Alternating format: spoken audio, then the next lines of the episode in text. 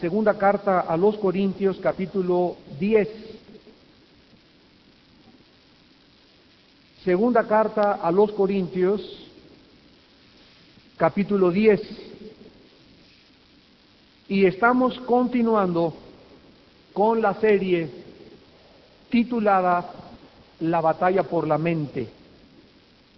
La batalla por la mente. Hemos estado estudiando cada miércoles y los domingos que nos ha tocado compartir la palabra también la importancia de las ideas. Esta noche precisamente ese va a ser el tema, ¿verdad? El mundo de las ideas. Todas las cosas que sucedieron en el siglo pasado, a todos nosotros que estamos entrando al siglo XXI, de una u otra manera nos han afectado. ¿Saben ustedes quiénes son los cuatro hombres que han afectado más el mundo de las ideas del siglo pasado? Número uno, Carlos Darwin, cuando postuló la teoría de la evolución. Número dos, Sigmund Freud, el psicólogo vienés, cuando postuló la idea de que el problema humano se encuentra en la psique o en la mente. Número tres, Friedrich Nietzsche, un filósofo alemán que influyó en Hitler y le hizo creer que podía crear una raza, una super raza llamada la raza aria, y que podían solamente los blancos y de color, color de ojos eh, transparentes, ¿verdad?, subsistir y matar a todos los demás. Y en cuarto lugar, Carlos Marx, con su dialéctica materialista, o la teoría o la filosofía del comunismo. Estos cuatro hombres del siglo pasado, con sus ideas, influyeron en Hitler, influyeron en Stalin, influyeron en Mussolini, influyeron en la Universidad Autónoma de México, en la Facultad de Economía, cuando comenzaron a llegar los comunistas, cuando Allende le dieron el golpe de Estado y se unieron todos los chilenos comunistas y abarrotaron la UNAM y en los 60 y en los 70 la Facultad de Economía en México era un nido de comunistas. Y en los 60, 70, si tú decías que eras cristiano o, creías en Dios, se reían, se, se mofaban y se burlaban de ti. Y todavía quedan en muchas universidades y preparatorias, sobre todo y secundarias, cantidad de maestros ateos que siguen creyendo que Dios no existe. Todas estas ideas nosotros hemos sido llamados a combatirlas. El cristiano no es una persona que dice, pues yo creo en Dios por un acto de fe o por un dogma de fe, porque me dijeron que tenía que creer y si no lo creo me voy al infierno. Dios nos invita a creer en Él y nos ofrece evidencias científicas, históricas, arqueológicas, geográficas, eh, este, antropomórficas, eh, de, todo, cualquier disciplina eh, científica, para que nosotros tengamos una fe basada no en dogmas, sino una fe basada inclusive en hechos históricos. Por ejemplo, me acuerdo hace como unos 12 años, estaba yo en un programa de televisión con un hombre llamado Guillermo Ochoa. Y me dice Guillermo Ochoa, estábamos en el canal 2 de televisión, me estaba entrevistando y me dice, oiga, señor Alducin, este, ¿usted cómo puede demostrar que Cristo existió? Porque hay gente que dice que lo vio en Toluca comiendo chorizo. Otros dicen que anduvo en Cachemira. Y así son ideas. O sea, la imaginación es algo que no se puede detener. Tú te puedes imaginar lo que tú quieras. Puedes imaginarte que fuiste una cucaracha si quieres. Puedes imaginarte que nacimos en las estrellas. Pero de que te imagines a la realidad hay una grande distancia. Y yo le contesté al señor Ochoa hace como 12 años y le dije, ¿sabe usted qué día es hoy? Y me dijo, el 6 de octubre de 1988. Y entonces yo le contesté, ¿desde cuándo, señor Ochoa, está la humanidad contando la fecha en que vivimos. Ahorita estamos creo que a 10, ¿verdad? 11 de noviembre. Y me contestó desde Jesucristo. Y le dije, Cristo es tan impactante en la historia humana que se le llama el gran divisor de la historia. La historia no se cuenta antes de Buda y después de Buda, antes de Mahatma Gandhi y después de Mahatma Gandhi, antes de Hare Krishna o después de Hare Krishna, antes de los mormones o después de los mormones, antes de los gurús o después de los gurús, antes del Dalai Lama o después del Dalai Lama. Se cuenta antes de Jesús y después de Jesús. ¿Por qué?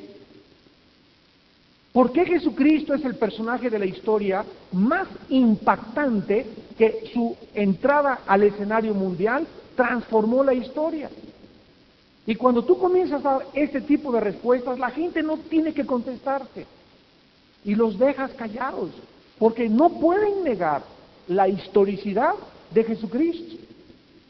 Entonces son ideas que comienzas, ¿verdad?, a debatir y por eso los cristianos, el interés que tenemos en estos estudios es de que tú tengas herramientas.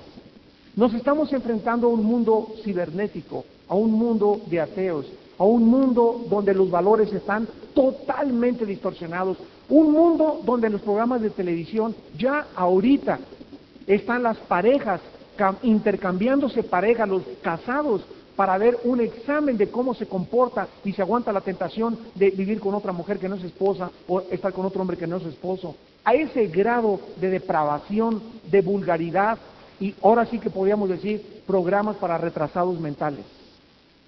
A ese grado hemos llegado en el mundo, donde ya los valores no están realmente existiendo. Y este mundo tenemos nosotros que, pelear contra este mundo.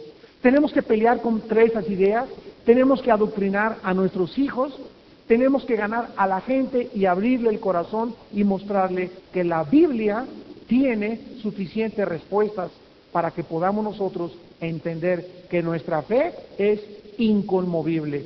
Como dice Pablo antes de morir, yo sé en quién he creído y sé que Él es fiel para guardar mi depósito en aquel día. En la segunda carta a los Corintios, capítulo 10, Versículo 4 al versículo 5, dice Pablo, porque las armas de nuestra milicia, sabemos que la palabra milicia es un término militar, o sea, la Biblia nos describe como soldados a los cristianos. Estamos en un campo en este planeta de batalla y la guerra está encarnizada y solo los valientes arrebatan el reino de Dios. Sabemos que las armas de nuestra milicia no son carnales. ¿Cuáles son las armas carnales, las armas del mundo? La venganza, una pistola, me pegas, te pego, te voy a matar, eh, rifles, etcétera, etcétera. Las armas del cristiano, para poder ganar, no son las armas que usa el mundo, se les llama carnales. La Biblia dice, si tu enemigo tiene sed, dale de beber.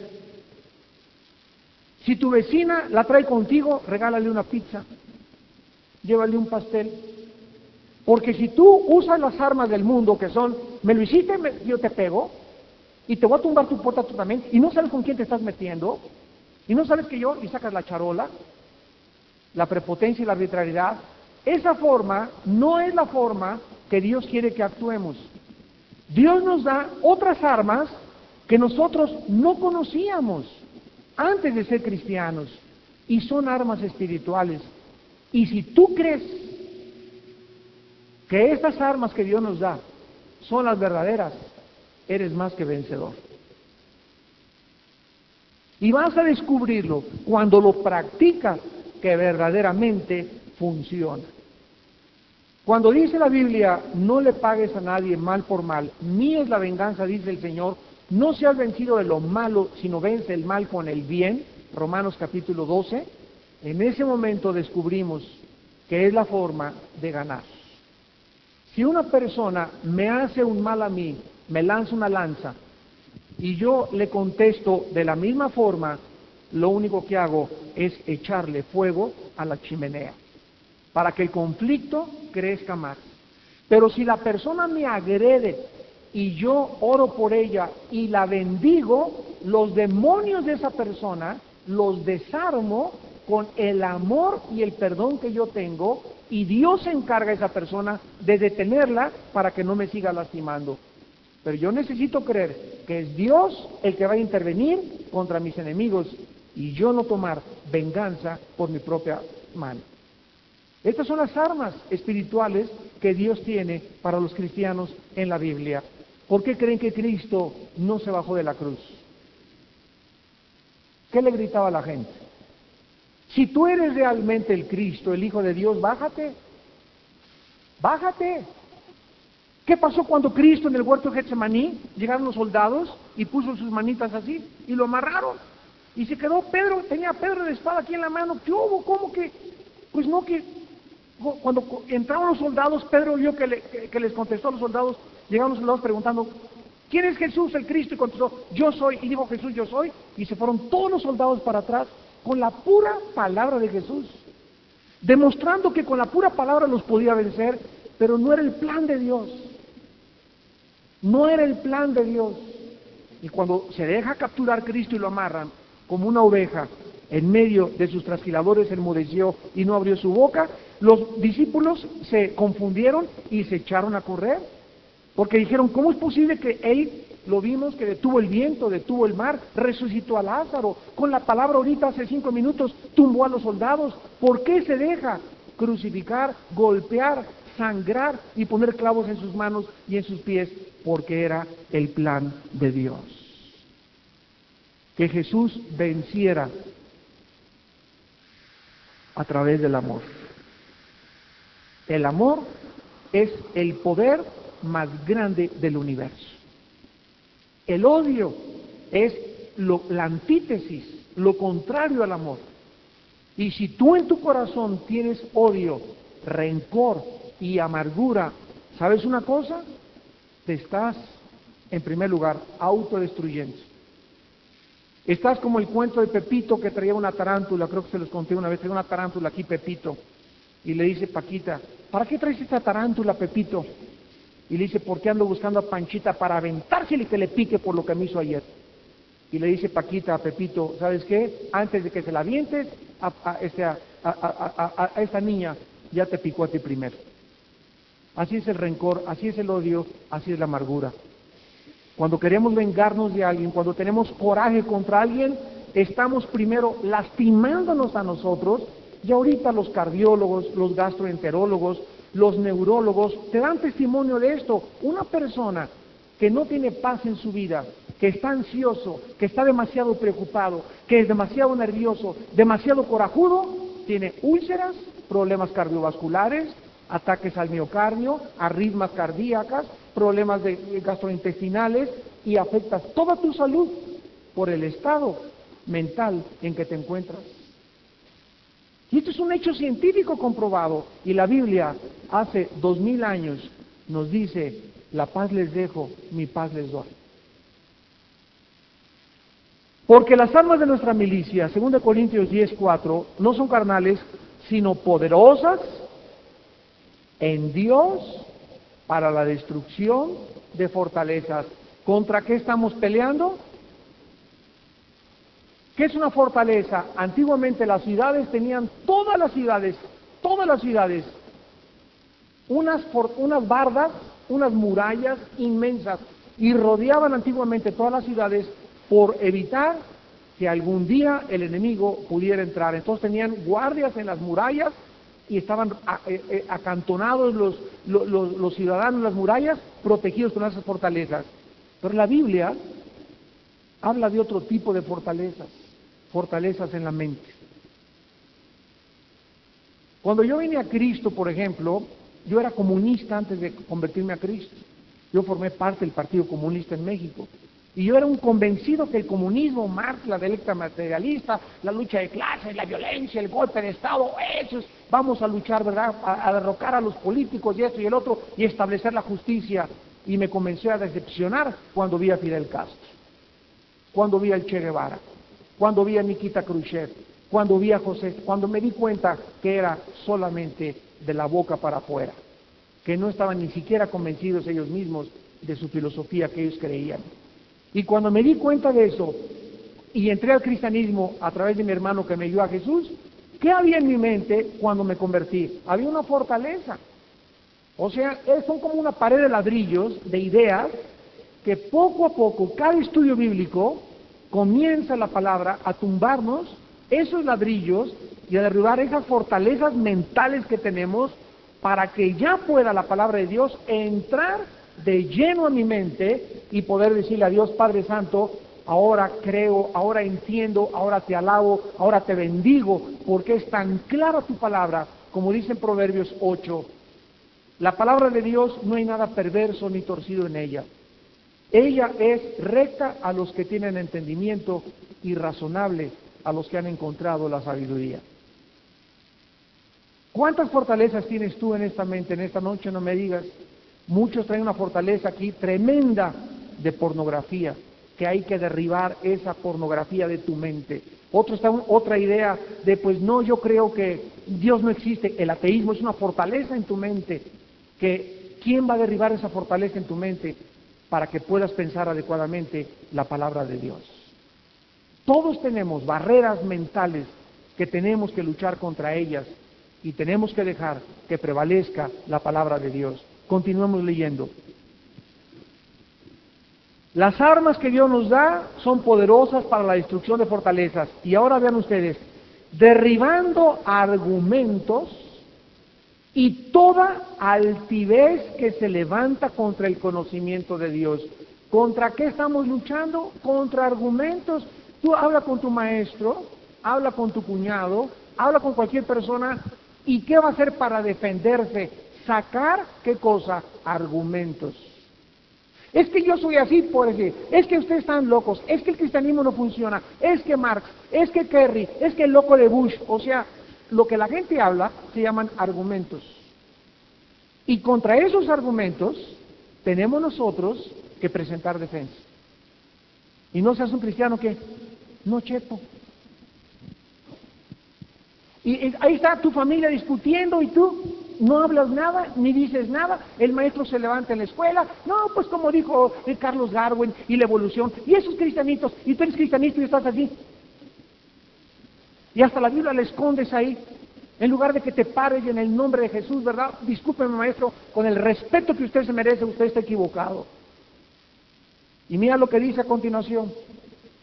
Derribando argumentos y toda altivez que se levanta contra el conocimiento de Dios y llevando cautivo todo pensamiento a la obediencia a Cristo.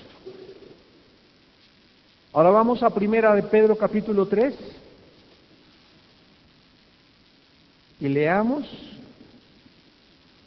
otra admonición o exhortación que ahora Pedro nos hace relacionado con el mundo de las ideas, ante el cual nos estamos preparando. Primera de Pedro 3, versículo 15. Sino santificad a Dios el Señor en vuestros corazones y estad preparados siempre para presentar qué cosa. Ahí está. El cristiano es un defensor, un soldado de la fe, para presentar defensa con mansedumbre y reverencia ante todo el que os demande razón de la esperanza que hay en vosotros. Este nuevo milenio que tenemos, amados santos de Dios, delante de nosotros, nos está confrontando, como les decía anteriormente, con desafíos tal vez los desafíos más grandes que la Iglesia ha enfrentado. Tenemos nuevos retos y pruebas que enfrentar y entre estos se encuentran las ideas que han formado la mente y la cultura de los seres humanos en este siglo. Les voy a dar un ejemplo ya para no ir tan lejos, la fiesta de Halloween. ¿Cuántos cristianos ya son cristianos y por no tener la información adecuada vestieron a sus hijos de Draculita, de, la, de Brujilda, pusieron telarañas, arañas, murciélagos, a Batman en la puerta de la cocina, etcétera, etcétera. ¿Y qué tiene de malo? Es una fiesta inocente. Fíjate tu manera de pensar. Tienes una barrera donde no puedes ver que detrás de esa fiesta inocente no es inocente, sino que Satanás se disfraza como ángel de luz. Y que lo que la gente llama inocente no tiene nada de inocencia y detrás de toda esa inocentada se encuentran todos los poderes de las tinieblas y de las fuerzas de Satanás. Les recomiendo el mensaje que compartí que se llama Halloween, la fiesta de la brujería. Pero es un ejemplo clásico de cómo la gente está tan engañada y en la, en la escuela de tus hijos, estoy seguro, a nosotros nos tocó, a mi esposa y a mí, donde pues tienen que venir disfrazados de esto. Maestra, fuimos a hablar con la directora, mis hijos no van a venir a la fiesta, no se van a disfrazar de eso, usted no los puede obligar tampoco y le queremos decir por qué. No es por rebelión, es porque somos cristianos. ¿Y qué es eso? Nos preguntó. O sea, se quedan así, ¿verdad? Oye, pues aquí tenemos católicos también. Ellos no entienden la diferencia entre el catolicismo y el cristianismo y el mormonismo, etcétera, etcétera. Y ahí es cuando que cuando entramos a defender la fe. Pues mire, maestra, siéntese, me regala cinco minutos, con mucho gusto. El cristianismo es algo que está basado exclusiva y solemnemente en la Biblia, nada más. Y si no está en la Biblia y no está en la palabra de Dios, son tradiciones inventadas por los hombres. Así que el cristiano es ortodoxo en la cuestión de creer que lo que la Biblia dice es la palabra de Dios. Y me dijo, ¿y dónde está Halloween en la Biblia? Le mostré Deuteronomio 18, del 10 al 12, donde Dios dice, no se ha hallado en ti quien haga pasar a su hijo por el fuego, ni quien practique adivinación, ni agorero, ni sortílego, ni quien consulte a los muertos, ni adivino, ni quien busque a los muertos, ni a los medios, porque es abominación para con Jehová cualquiera que practique estas cosas. Y no, la maestra no se, no se la acababa. No lo podía creer. Dice, es que yo creí que la Biblia dice otras cosas. Le dije, saque su Biblia de usted, la Biblia que quiera. Le dije, sáquemela. Todos dicen lo mismo. Y si no hacemos eso, ¿cómo vamos a derribar argumentos? ¿Y cómo vamos verdaderamente a obedecer a Dios que nos llama a qué cosa? A ser valientes. Porque no nos ha dado Dios un espíritu de, de cobardía. ¿Dónde está tu valor entonces? Para enfrentarte con toda la familia si es posible, con todos tus amigos si es posible, con tus amigos en la escuela, con los maestros, ¿dónde está entonces el valor? Cuando Jesús dio su vida por nosotros en la cruz, por el valor de dar su sangre para pagar nuestros pecados, ¿cómo habríamos nosotros de avergonzarnos de él? Y Jesús lo dijo con estas palabras, el que se avergüence de mis palabras, yo me avergonzaré también de él en medio de los santos ángeles de Dios. Le dice Pablo a Timoteo, no te avergüences de dar testimonio del Evangelio, sino sufre penalidades como buen soldado de Jesucristo. La cultura en la cual nosotros estamos viviendo es una cultura de violencia, de banalidad, de falta de significado. Ayer antier, perdón, entrevistaron a este cantante muy famoso, Luis Miguel.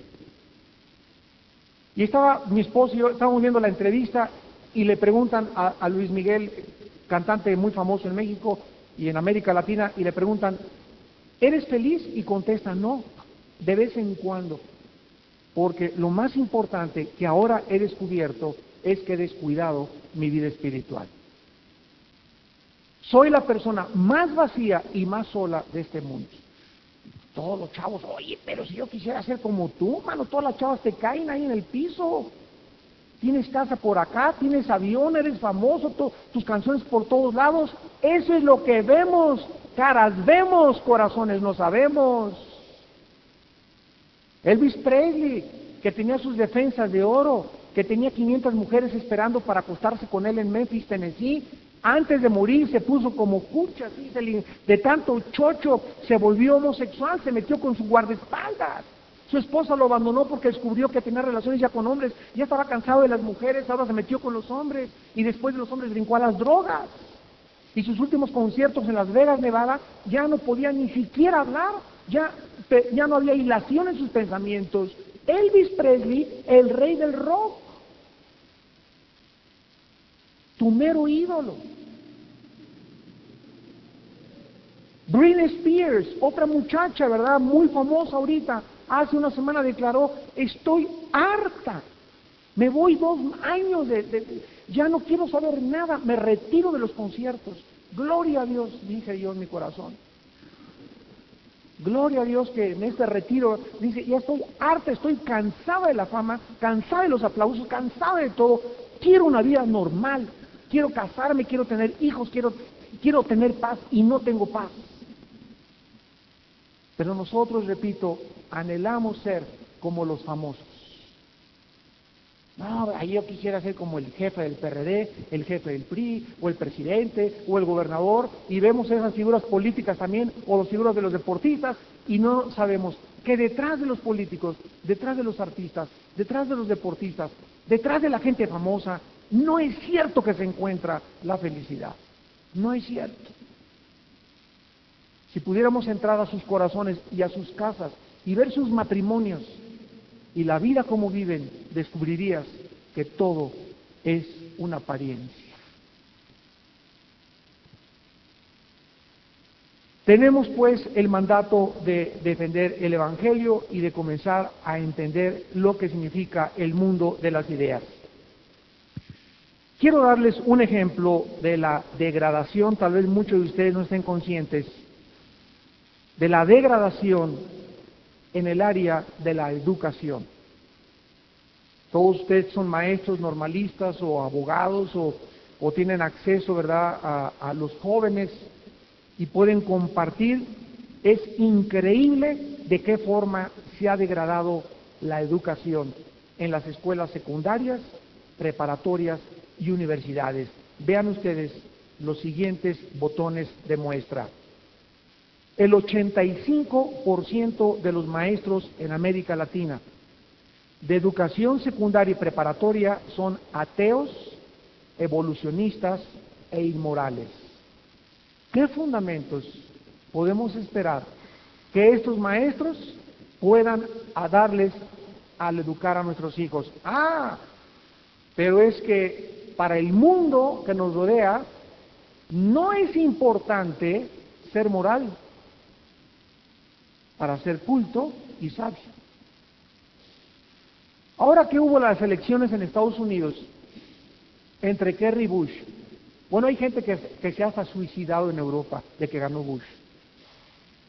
¿Y saben ustedes lo que sucedió? Que Dios ha prolongado en Estados Unidos su misericordia.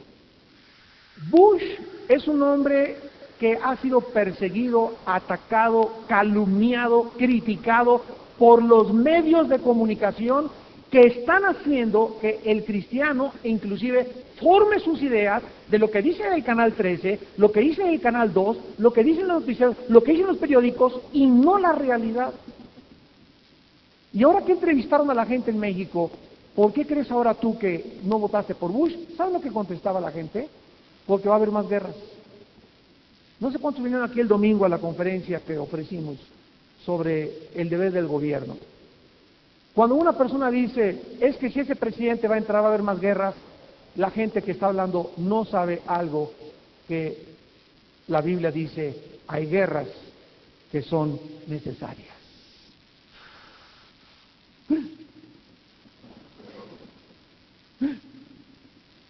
Vuelvo a repetir, hay guerras que son necesarias. ¿Por qué?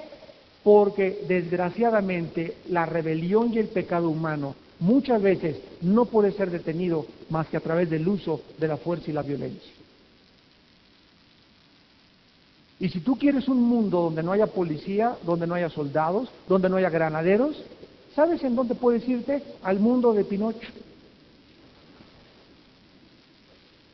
Alicia en el País de las Maravillas, la Cenicienta, como les decía a los Beatles, la canción de Sol, lo, que necesitan es amor, oh, oh, oh, o sea, en un mundo de pecado, es mentira que solamente se necesite amor, desgraciadamente tiene que haber fuerza, policía, soldados, cárceles, penitenciarías, pena de muerte en algunos países, ¿por qué? Por el pecado humano. ¿Qué dice la Biblia en una forma más abstracta individualmente?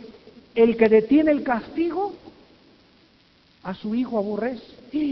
Eso dice la Biblia, eso dice la Biblia. Que al niño no le puede dar solamente amor y beso y beso y beso porque es sentimentalismo. El niño necesita también una buena zurra de vez en cuando.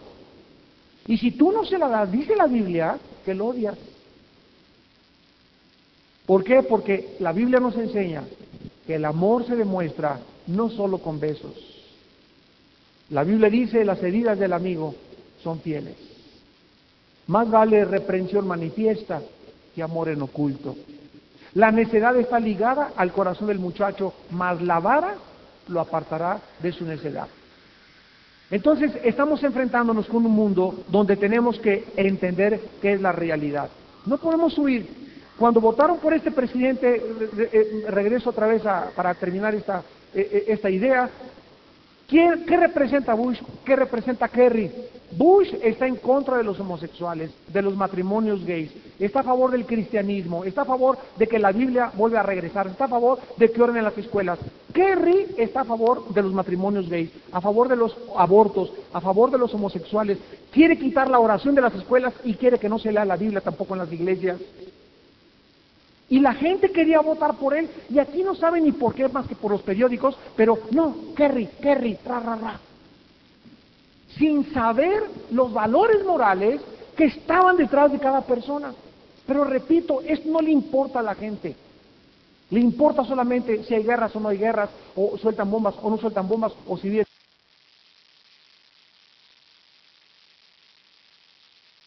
de las personas. A Clinton lo hicieron un héroe y tuvo una relación sexual en la Casa Blanca con una muchacha de 18 años. Y es un héroe ahorita y lo siguen tratando como si fuera un héroe, porque a la gente no le importa si es homosexual el presidente.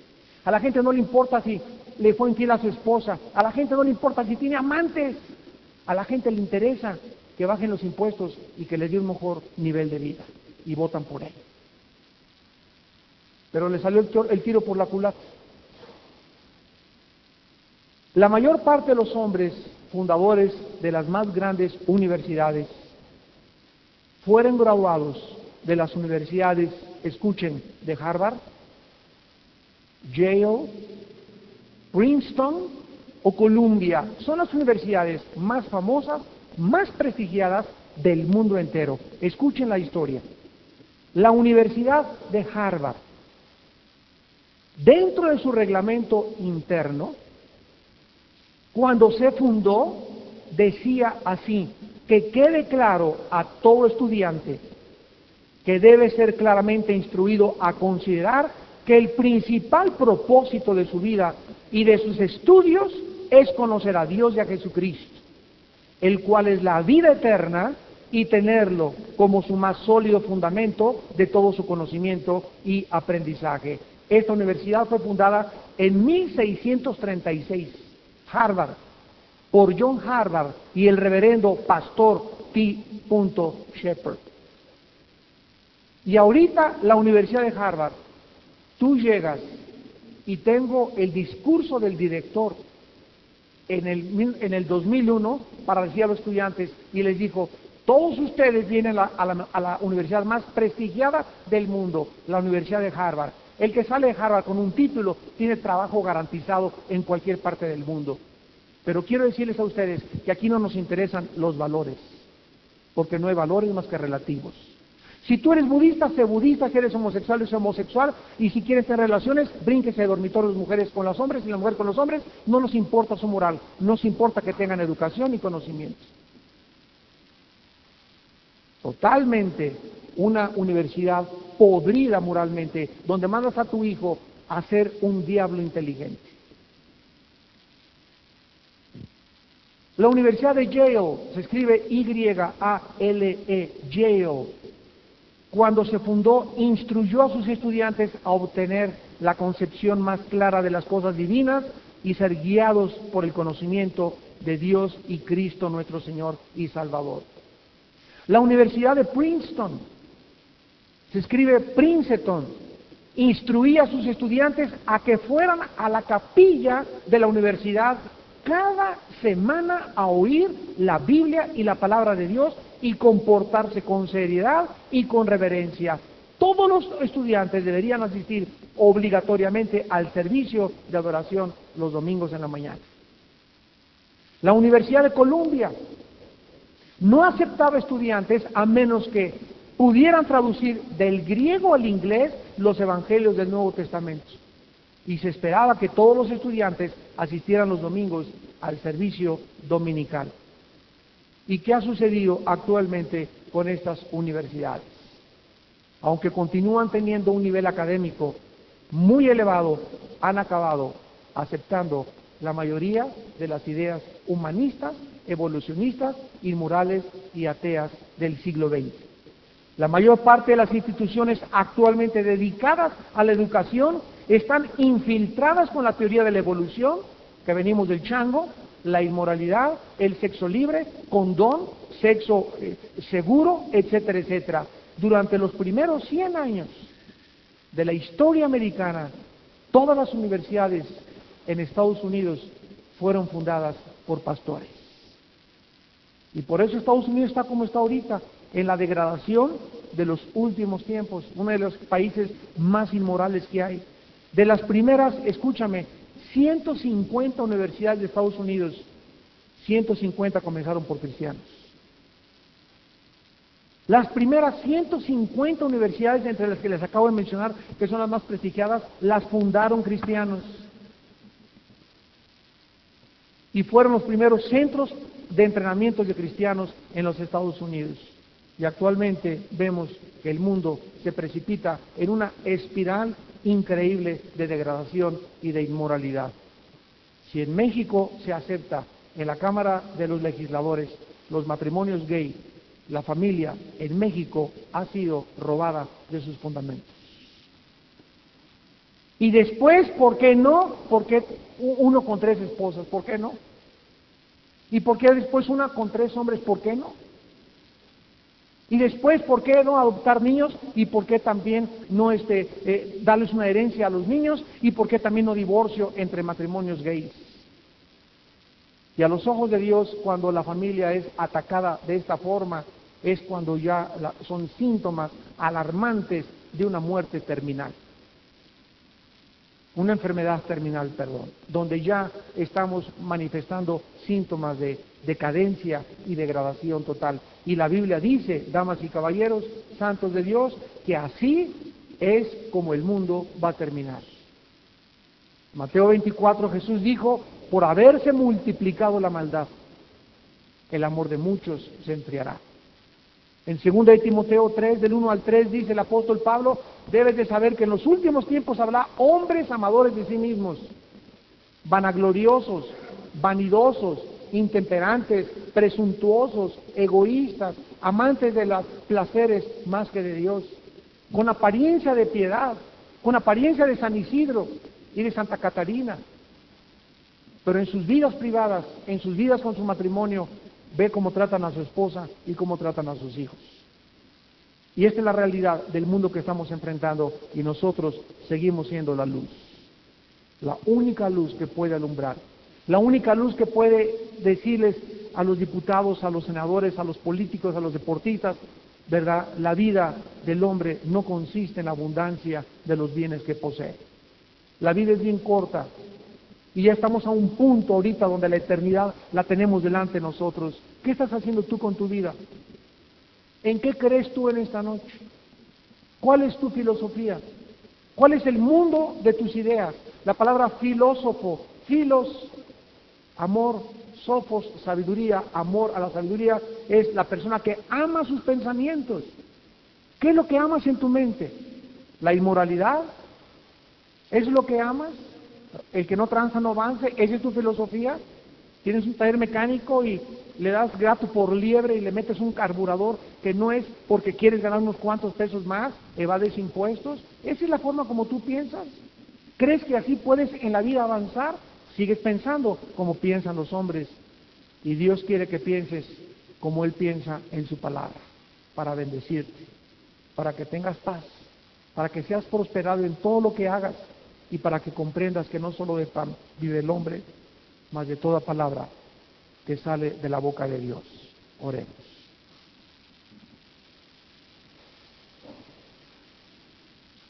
Padre, te damos gracias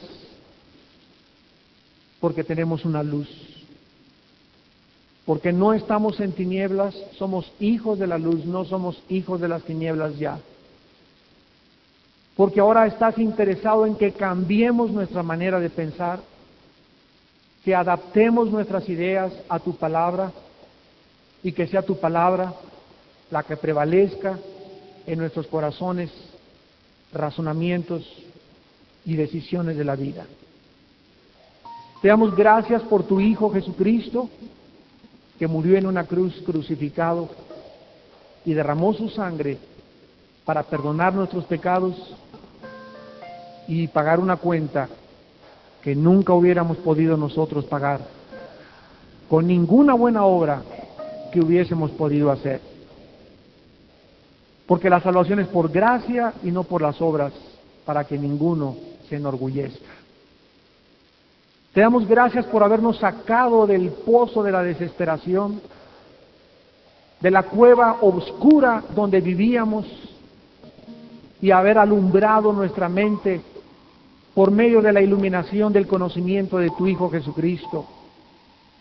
Te damos gracias porque has traído a nuestra vida paz y nos has enseñado en qué consiste la verdadera felicidad. Tu palabra dice, dichosos los íntegros de camino, los que guardan la ley de Jehová, los que con todo el corazón le buscan. Dichosos aquellos que guardan sus mandamientos, dichosos cuando son perseguidos por causa mía. Dichosos si tú tienes a Jesús en esta noche en tu corazón.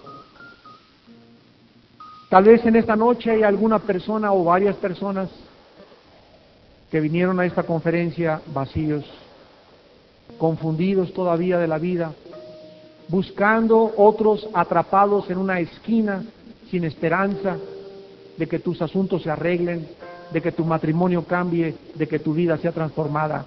Pero esta noche Dios te dice, yo tengo el poder de cambiar tu manera de vivir. Yo tengo el poder de transformar tu matrimonio. Yo tengo el poder de cambiar a tus hijos. Yo tengo el poder para darte tu vida el perdón de tus pecados. Yo, yo soy Dios y no hay Dios fuera de mí, dice el Señor y Padre de Jesucristo. ¿Qué tengo que hacer? Me preguntarás esta noche para que yo pueda salir de este lugar cambiado, transformada mi vida e iniciar una nueva aventura para seguir a Jesús. La Biblia dice en primer lugar que te arrepientas de tus pecados, que reconozcas que has ofendido a Dios con la, con la forma como vives y la paga del pecado es la muerte. Pero el regalo que Dios te da es vida eterna en Cristo Jesús. En segundo lugar, tienes que creer, dice la Biblia, que Jesús en la cruz pagó con su sangre por tus pecados y por mis pecados y que Jesús no fue un simple hombre común y corriente o uno más de los grandes iluminados, sino que Él fue Dios en la carne, el Hijo verdadero de Dios, el único Mesías, la única esperanza de la humanidad. Y en tercer lugar, simplemente ahí desde tu lugar, con tu rostro inclinado, invítale a tu corazón diciéndole estas palabras. Señor Jesús, te pido perdón por mis pecados. Creo que he pecado contra ti y te pido que tengas misericordia de mi vida. Perdóname. Perdona mi ignorancia. Perdona mi orgullo intelectual. Creo que en la cruz pagaste con tu sangre por mi vida y mis pecados y te pido en este instante que entres a mi corazón como mi Señor y mi Salvador. Ayúdame y fortaléceme para vivir para ti y para que tú seas siempre la única causa por la cual yo pueda seguir viviendo. Porque te lo pido y te doy las gracias en tu nombre maravilloso, Señor Jesús. Amén.